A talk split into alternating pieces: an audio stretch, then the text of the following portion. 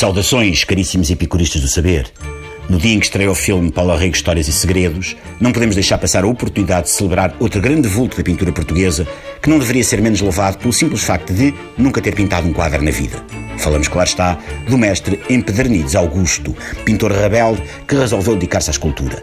Gesto típico da sua personalidade desconcertante, desassossegada e a espaços taciturnamente efusiva. Empedernides Augusto, nascido em 1832 em Federiunças de Baixo, Conselho de Chanfana Seca, cedo desenvolveu um gosto pelas artes figurativas.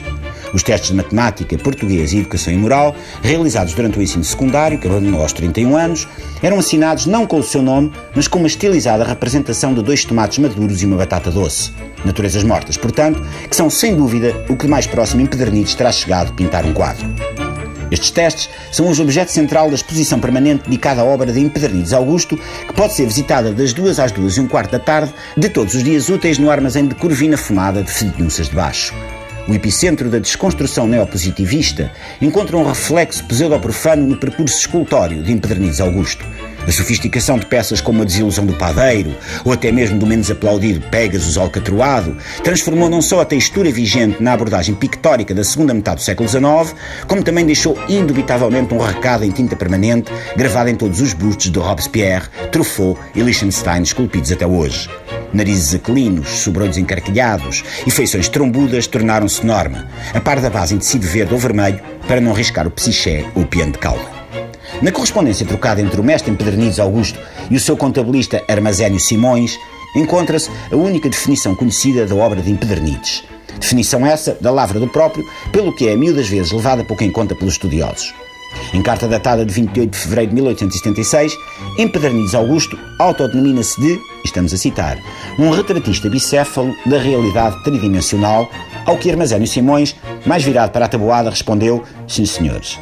Nesta mesma missiva, manchada de ferrugem e nódoas de sabão macaco, clara evidência de que Empedernides estava também, ao mesmo tempo que a escrevia, a lavar os pincéis com que esculpia, teimosa escolha de ferramentas que o levava a demorar anos para esculpir uma simples ruga de expressão, Empedernides catalogou as suas obras não cronologicamente, mas através dos materiais utilizados.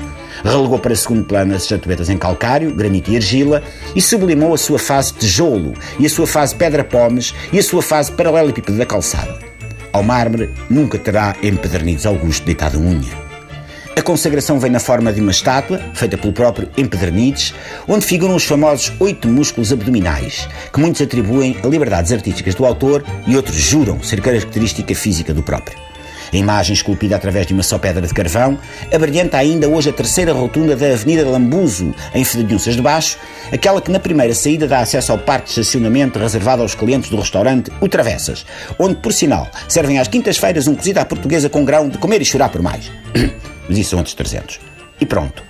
Muito mais haveria a dizer sobre Empedernides Augusto, mas o tempo obriga-nos a ficar por este introito com votos de que este singelo louvor tenha despertado nos queridos ouvintes uma curiosidade acerca da obra do mestre Empedernides, despeço-me com mais ou menos amizade, que esta amizade não é coisa que se anda a distribuir assim à maluca.